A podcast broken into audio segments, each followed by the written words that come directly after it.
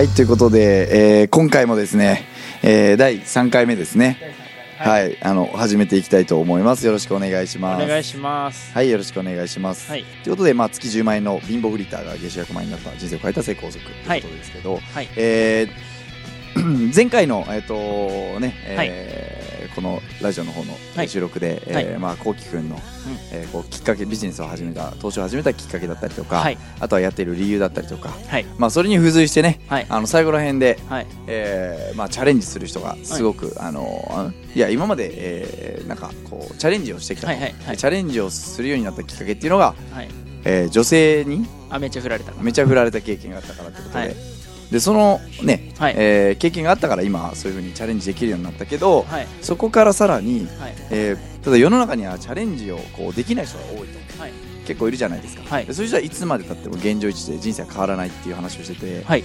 でその中で、まあ、こうきくんが思う、えーチャレンジできない人はどうしたらチャレンジできるようになるかって話をした時に、はい。まあ、目標がそのチャレンジできない人はあるよねと。あーないよねと。あなないないですないよねと。はい。でチャレンジできる人は逆に目標があるって話だったので、ちょっと目標についてはい。話を進めていけたらなと思ってるんですけれどももともとなんか僕聞きたかったのが、はい。そのさっきチャレンジをその告白を機にできるようになったって話をしたんですけど、はい。その目標を、はい。まあ、世の中、まあ、立てた方が、ねうん。もちろん目標達成できるとはいえはい。立ててない人もたくさんいると思うんですけど、はい。目標はもともとこう立てるタイプだったのかそうでもないのかっていうところを聞きたいなと思って。て。目標もともとあん正直言うとあんま立てるタイプじゃなかったですね。あんまりうん。目標明確な目標がないってことですか？そう。それとも上に行きたい向上心がある向上心があのなかったわけじゃなくて、むしろお金持ちになりたいなっていう部分とか、こうあったんですけど、はい。なんかその絵が見えてこなかったというか。映画ね。あの月明確なビジョンみたいなのは。結局稼ぐって言ってもいろんな方法があるじゃないですか、はいはいはい。どれをやるかとかも。うん。うんまあなんかお大まかにお金持ちになるなるあのなりたいなぐらいはあったんですけど、はいはい。何でなるかとかそのなるための目標ですよね、うんうん。なってどうするかっていうのは全然見えなくて。うんてうんうん。で結構僕もそのお金を稼ぐ人がど同じ感じでどういうふうな成功法則を持ってるのかなとか、うんうん。どういう取り組み姿勢でうん。こういろんなことにこう望まれてるのかなっていうので結構あの堀エモ門さんとか有名じゃないですか、うんうん堀江さんとか、うんで結構そういう人たちじゃないですけどあとはいろんな人の動画を見て、うんやっぱこう何をやるかをちゃんと明確にしてなかったらお金なんか稼ぐ意味がないと。はいはいはいい。う動画とかも見ててあやっぱそうだよなと思って、うんで別に月100万あの稼いだからって、うん。使い道はなかったらそれ全く意味がないうんうんという感じでこうおっしゃってて。うん。だからそれは結構僕の中で響いててやっぱこう、うん。なんでやるかですよね。なぜやるのか。なぜやるのか。なぜ稼ぐのか。そうですね。なぜ成功したいのか。そうですね。なぜ上、うん、会社の中でも、はい。えー自分が、ね、早く出世したいのか、はい。はい。まあ、そこの理由の部分ですそうね。なぜが結構そのやっぱ大事っていうふうにおっしゃってたんで僕もそれはこう意識するところではあったんですけど、はいはいはい。ただこれ一個だけはい。昔から自信あったことがあって、おう。自信というか思い込んでたんですけどあのおじいちゃんがうん、結構あのお金持ってたんですよああこうきくんの。はい。あそうなんですか、おじいちゃんが結構あのなんかそれこそ数字強くて多分僕おじいちゃんのあの覚醒遺伝入ってると思うんですけど、うんうんうん考え方があの結構似てるというかお父さんがあのまあお父さんのお父さんなんで僕はい。からしたらおじいちゃんなんですけど、はいはい。お父さんって僕も息子として見れるしお父さんはじいちゃんとして見れるじゃないですか、うん真ん中に入っててちょうど、でやっぱこうお父さんによく言われるのがやっぱあのめっちゃ性格がこうじいちゃんに似てるよっていうここうちゃんはなんてああなるほどね。はい。へでなんか結構おじいちゃんとかも今専務とかまあずっと会社何年もずっと50年ぐらい勤めてて、はいはいはい。それぐらいのもう社長よりもあの上ぐらいのランクだったんですよ。えはあはあはあ。歴でとあとはその社長を歴代の3代目の社長さんが育てたみたいな感じで。うあの社長さんもその専務のじいちゃんにはなんか文句言えないレベルで。ルで今だったらあのもうあのちょうど定年してあの家でいろいろこう、まあ、ちょっとゆったりしてるんですけど、うん。なんかよく警備員のこういるじゃないですかおじさんおじいちゃんみはたいな、でそのうちのお父さんがおじいちゃんになんか、ね、ああいうのやったらどうみたいな言ったらいやあんなのやるんだったら死んだ方がいい。みたいなああ。もう絶対にあんなのはできない。はいはいそのそれこそバイトとか。はいはい。は絶対にできない、はいはい。それするんだったらもう死んだ方がいいっていう。えー。お金はもうのそう持ってるじゃないですけど、はいはい。だそれはすごい言ってて。で僕もそういうタイプで。うんうんうん。いやそのおじいちゃんがお金持ちだったんで、うん。僕も勝手にお金持ちになると思ったんですよ。なるほど、なはい何かして絶対金持ちになるなって思い込んでたんですよ。なるほどそれはあの誰よりも負けなかったえー、なるほど根ね拠はなかったんですけど。あなるほどなるほど、はい。あなんかもうそれが当たり前になったんですね。そうなんどこ多分何してもお金持ちには究究極になるなと思って。え結果として。ー、なるほどなるほどなるほど、あじゃあその基準値があったから、はい。まあ普通にねフリーターの時貧乏だった時も、はい。まあなんかで結果は絶対出せるはずだっていう何かは分かんなかったけど。そうですねああそういう強い思いがあったんですね。そうですね。勝手に絶対なれないはずがないってー。お金持ちが世の中にいてなるほどね。周りの人ができてるのに自分にできないわけないっていうスタンスは結構強かったかもしれない。なるほど。であれじゃないですか。どうなんだろう。生活はあれだったんですか？おじいちゃんがやっぱお金持ちだったから、はい。割とこうなんていうんですかね。普通の人よりもお金の部分では融通が利く部分って結構多かったんですか？いやでもおじいちゃんが稼いでたからって僕はおじいちゃんに頼ることは正直なかあのなかったんでそんなになんかお金ちょうだいとかを言いに行くこととかなかったんでちゃんと自分は自分でやっぱそれは、まあ、バイトできつかった時期もちゃんと稼いで別にうん。誰に頼ることなくじゃないですけど、うん。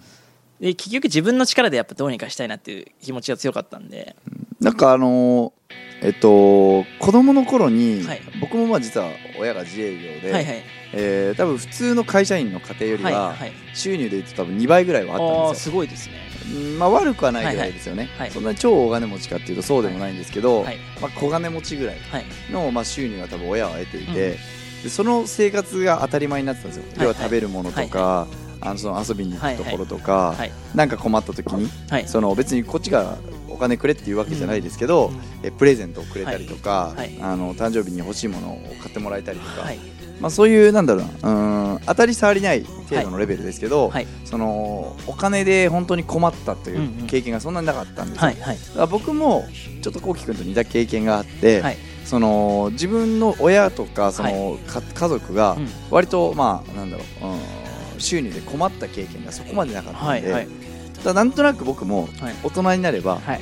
お金は稼げるもんなんだなっていうのは感じていて、はいはい。で逆にまあ社会人になってはい。お金が稼げなかった時代にはい。はいあれ？っていうギャップはめちゃめちゃあったんですけど、はいはいはい。ただ今思うと、ん。そのさっきの目標の話とかの話してたと思うんですけど、はい。うーん子供の頃にはい。そのおお金で困った経験をしてないというかはい。お金があるのが当たり前の価値観になってるから、はい。お金がない自分になった時に社会出てはい。ここに違和感を感じて、うん。あこのままじゃダメだと思って僕は飛び抜けようっていうはい。一つのモチベーションになったっていうのがあったんですよ。はいはいはい。僕の経験値として、だからなんかそういう経験が子供の頃に後期もあったのかなって純粋に思ってはい。聞こうと思ったんですよね、ああもうそれはめちゃめちゃあったかもしれないですねそう思う。とね、で今山瀬さんの話聞いてやっぱ思うのが、うん。やっぱこう育った環境も結構大事かなって思っちゃいますね。そう思うとじゃないですけど確かにね。確かに確かに、うん。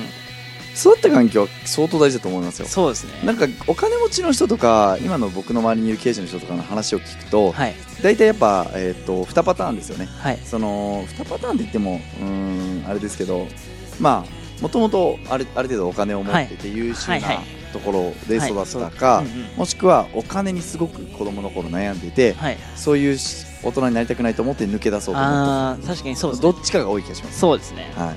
逆になんかこうこういう横あのの生活してると基本的にはその安定を求める例えばご家族とかまあ、例えばお父さんが学校の先生うん。でお母さんがこう公務員このなんか市役所のこう職員さんとかだったら結構そのそこに行くじゃないですか。同じ感じじゃないですけどやっぱこう公務員だったりとか、うんうん。でよくこうねあの友達とかでいるんですけどこう自衛隊とか、まあ、そ消防行ってるはいはい。こう子とかはやっぱお父さんがそういう系だったりとか、やっぱこう育った環境ってある意味そう思うとすごい大事なんだなってちょっと話してて思いましたね、そうですね。究極僕はなんか育った環境で全て決まってるかなって思ってるぐらいですよ。確かに、はい なんか結局大人になってもそれはうん。ある意味一緒かなと思っててそれは10代20代30代40代50代60代70代80代でも全部一緒だなと思ってて、はい。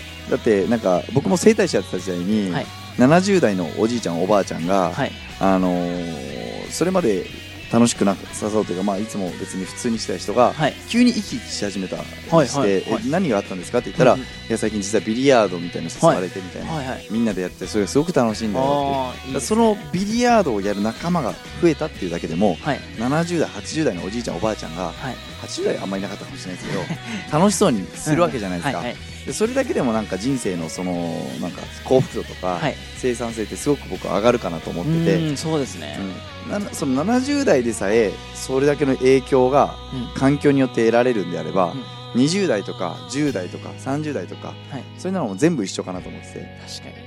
だってお金を稼ぐとか収入アップするとか、うんえーあとはその会社で業績をすごく上げるとかはい。もうまあいろいろその目標達成したいって思った時に、はい。えー絶対になんかその周りに誰がいるのかってすごく重要かなと思ってて、はいまあ、例えば会社員の人でも、えーエリートの人が多い会社に入るのか、はい。それとも、まあ、全然仕事ができない人の中に入ってやるのかで、うんうん自分のレベルって1年通してやったら全然変わると思うんですよ。ね。全然変わると思うんですよ。基準値違うんでやっぱり、はい。はいまあ、野球で言ったらね甲子園を目指してるところに入るのか、うん。草野球で1回戦勝つか負けるかよく分からないところに入ってやるのかで野球の実力が全然変わるとかと一緒だと思っうんてて、うんうんでそういう意味でもその育った時の環境って大事ですね。そうですね。目標を決めるとか、はいはい。もっと上に行きたい向上心を持ちたいっていうのも、はい。ある意味その子供の頃の環境とかがうん。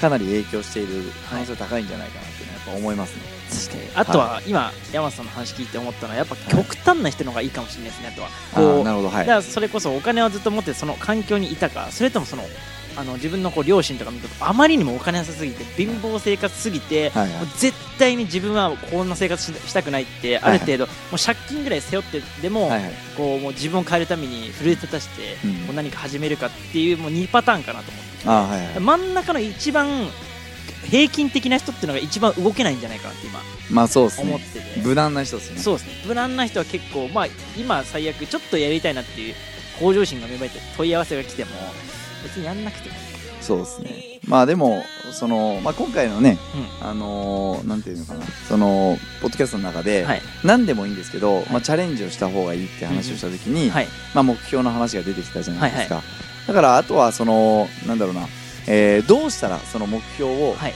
えー立てようと思えるのかですよね、そうです、ね、目標立てた方がいいっていうのは分かったと思うんですけど、どうしたら目標立てれるようになるのかってところで考えた時に、はい。なんかこうきくんからあったりしますかね。その目標がないいやあ立てた方がいいってことも分かったし、はい。はい。環境も大事ってことは分かったと思うんですけど、はいはい。目標立てるって目標立てるんだったらうーんなんかその稼いだ後にだ例えば究極もだ僕だったらまあ歌のために結局最終的にデビューするっていう部分を目標にして今いろいろこう自分の経営を学んだりとか、はいはいはい。あのマーケティングっていうのを学んでるんですけどだなんだろうなあの100万稼いで何したいかって言われて分かんなかったらもう100万円のブランド買うとか車買うとかでもなんかそういう分かりやすいところでいいんじゃない？美味しいご飯を食べに行く。あー実際にですね、はい。直近で自分がいいなとか楽しいなとかやりたいなって思うことをはい。思い浮かべてみるとかね、はい。まあ、夢とか目標っていうそんな大それたものじゃなくてもいいからそうですね自分が心からやりたいなって思うことにはい。ちょっとこう目を向けてみるって感じ。そうですね。僕もあと究極言えば実際にやってみるとかいいと思いますよ。そうですね。やってみるの大事ですね。お金がないからやらない時間がないからやらないじゃなくて、はい。お金と時間をまあ作るもしくは、はい。あのーなくても無理やりもう無理やり入れ込むぐらいな気持ちですね。そうですね。例えば、えーお金がそんなになくても、はい。えー10万円とかっていう、はい。例えばなんかこう時計を買ってみるとか、はいはい。あその100万とかになってくると怖いのかもしれないので、はいはまあ、大きければね大きいほどいいと思うんですけど、そうね。買っちゃうの大事かもしれないですね。そうそう。買ってやらなきゃいけない状況を作り出すっていうのはある程度大事かもしれないそうそう窮地に立たせるというか、はいはい。自分をね。いやそこまでして成長したくないな目標達成したくないなっていうんだったら話は別ですけど、もし自分が成長したい目標達成したいっていうんだったら、あのある意味その自分自身で、うん先に行動をして何かお金を使ってみる時間を使って、えーチャレンジしてみるのが大事かもしれないですね。それでも今気づいてやっぱ言ってますねみんな。その稼ぐ前からやそれをやっちゃう。稼いだらこうすするんじゃなくて今ちょっとあの稼いでからじゃあ美味しいご飯食べた方がいいんじゃないですかって言ったんですけど、はい。逆の方がいいかもしれないですね。そうう思うと。そうですね。もうご飯先に食べに行っちゃう。めっちゃいいとこ。そうですね。もう3万でも5万でもめっちゃうまい焼肉行ってあめっちゃうまかった。また来ようって思える自分を作った方がいいかもしれないですねの方がいいですよ、ね。あそうですね。そっちの方がいいですね。ですよね。なんかあのーまあこれも本当何でも一緒かなと思いますけどね。うんうん。うん例えば英語を話せるようになりたいなって言ったらじゃあとりあえず英会話スクール入ってみるとか、はいはい。あの究極言うと海外に行ってみるとか。そうですね。もう1か月留学行っちゃうよ。そうそうそうそうで僕も最近、あのパーソナルトレーナーつけたんですけど、はい。筋トレしたいなとか、はい。筋肉つけたいなとか筋トレしたいとか筋肉つけたいなとか、はい。ちょっと細いんで僕、はい。あの思った時に、はい。一番早いのがパーソナルトレーナーをつけて、はい。もうあ1か月先まで、えーはい予約を取って、はい。えーやらせてくださいって言って、はい。もう全部予定入れちゃうってね。ーそれ一番早いですね。一番早いです一番早いです。それじゃないとはいできないです僕多分。ういいんかな今日はみたいな。サボっちゃそうね感じになっちゃうんでっ確かにそうかもしれないですね、ていうのも結構大事ですよね。うんうん、まあそんな感じで。そうですね。はい、まあ、だからもうなければはい。先にやっちゃう。とそうですね。だからいいなと思うことをやってみる。目標達成、あ目標を立てる、うんうん。まあ方法って感じですかね。そうですね。目標を立てるために結果を出すためにうん。先にやると、そうですね。はい。それが一番早いかなって感じそうですね。はい、ぜひやってみてください。はい、じゃあそんな感じで。はい。お疲れ様です。ありがとうございます。す